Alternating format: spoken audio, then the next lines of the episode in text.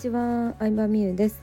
今日はですね最近いろんな人からよく聞かれる質問に、えー、答えようかなと思います。それはですね TBA ティアラビジネスアカデミーをなぜ辞めることを決めたんですか？という質問です。はい。まあ結構最近ねあのいろんな方と緊急事態宣言も当てて会っているんですけど TBA という女性向けの、えー、ビジネスコミュニティを4年ぐらいやってたんですけどもうあと半年ぐらいで終わりにすると決めたんですね少し前に。うん、で、まあ、辞めた理由としてはうーんまあないんですよ別に辞めた理由っていうのが明確な何かすごい嫌なことがあったとか何か理由が大きなきっかけがあったとかでは実はなくてまあでもうん4年やっててまあすごい楽しかったし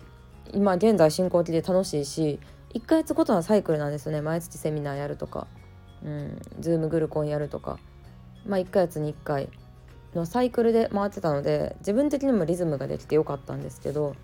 まあ、やっぱり大きなものを手放さないと次のステップ新しいことできないなって思って。うん。まあ今ちょうどねあの参加したいって言ってくれる方もいまあ、未だにメッセージいただいたりとかするこういうありがたい状況で辞めるのが一番盛り上がってる時に辞めるのがいいんじゃないかということで辞める決断をしましたね。まあ、といっても売り上げのほとんどを占めてたし、まあ、仕事の大半をねコミュニティ運営そういうグルコンだったりとか作業会だったりとか、うん、そのコミュニティに費やしてきたコンテンツを作ったりとかに費やしてきたというのもあってうんまあもちろん恐怖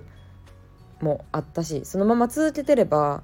うん、メンバーさんも入ってくれると思うし継続コースっていうのもあるのでまあ安定した売り上げがあるっていうのも、まあ、金額だけ見ればあるんですけどうんやっぱこう時代の流れ的にも人の興味的にもだいたい3年とか5年ぐらいでピークって終わると思うんですよね。うん、なんかねアイドルとかもそうじゃないですか乃木坂が流行ってる誰々が流行ってるとか言ってもまあ大体5年以上持ったらすごいじゃないですか。だんだんこう人って飽きてくるもんじゃないですか。人気ブームっていうのがあって。でそれと同じで、うん、みんなもさお客さんの立場で経験してるけど今こう夢中になって見てる YouTuber でもさじゃあ3年前誰が好きでしたか？5年前誰が好きでしたかって言ったらずっとさ5年も3年もその人を見てたわけじゃないと思うの。人の興味って大体3年とか5年ぐらいで終わるから発信者自身も3年5年周期ぐらいでどんどん新しいことをやっていかないとあかんなっていうのを思うんですよね。もちろんずっとこうレティシアルコミュニティレティシアルサービスを提供していくっていう凄さもあるんですけど、まあ、私個人的なあのなんだろうな合ってる仕事のやり方で言っても結構飽き性なタイプなので次々と新しいことをやっていく方が向いてるなということでまあ今のタイミングでやめようっていうのを決めました。うん、だからね理由を一言で、ね、言うの難しいんですけどなかなか。まあ特に理由があるわけじゃないけどやめたらなんか入ってくるかなって感じですね。うん、で過去の自分のやってきたこととかを振り返ってもやっぱり大きなものを手放した時に入ってくるんですよねこれが。そう会社を辞めたとかもうん正直何の保証もなくて会社を辞める直前までは普通に転職活動してたんですよね。うんすっごい田舎の会社で働いてたんでコンビニも近くにないしバスも2、えー、と1時間に2本1本2本しか来ないっていう田舎が嫌で、まあ、とりあえず都会で働きたいっていうので都会の会社にね面接受けに行ったりとかうんまあそれ以外にもなんだろうなそれまでやってたサービスをやめて、まあ、仕組み作りっていうのをやったり、まあ、当然売り上げはゼロになるどころか借金抱えたりとかもしてた時期も実はあって精神的にすごい追い詰められてうつ病になりかけたりとかもしたんですけどでもその時があるからこう今の私があるなって思うからやっぱりまた勇気を出して何かを手放すっていうタイミングが、まあ、そろそろ来るのかなっていう、うん。まあ、言い方あれですけどだらだら続けてても、まあ、サービスは今まで通り売れていくだろうしね。別に、うん。まあ、このままやっていく方がうまくいく可能性もあるかもしれないですけどでもそれでも新しいことにチャレンジし続けたいなとは思いますね。で私自身がねチャレンジしてる人がやっぱ好きなんですよね。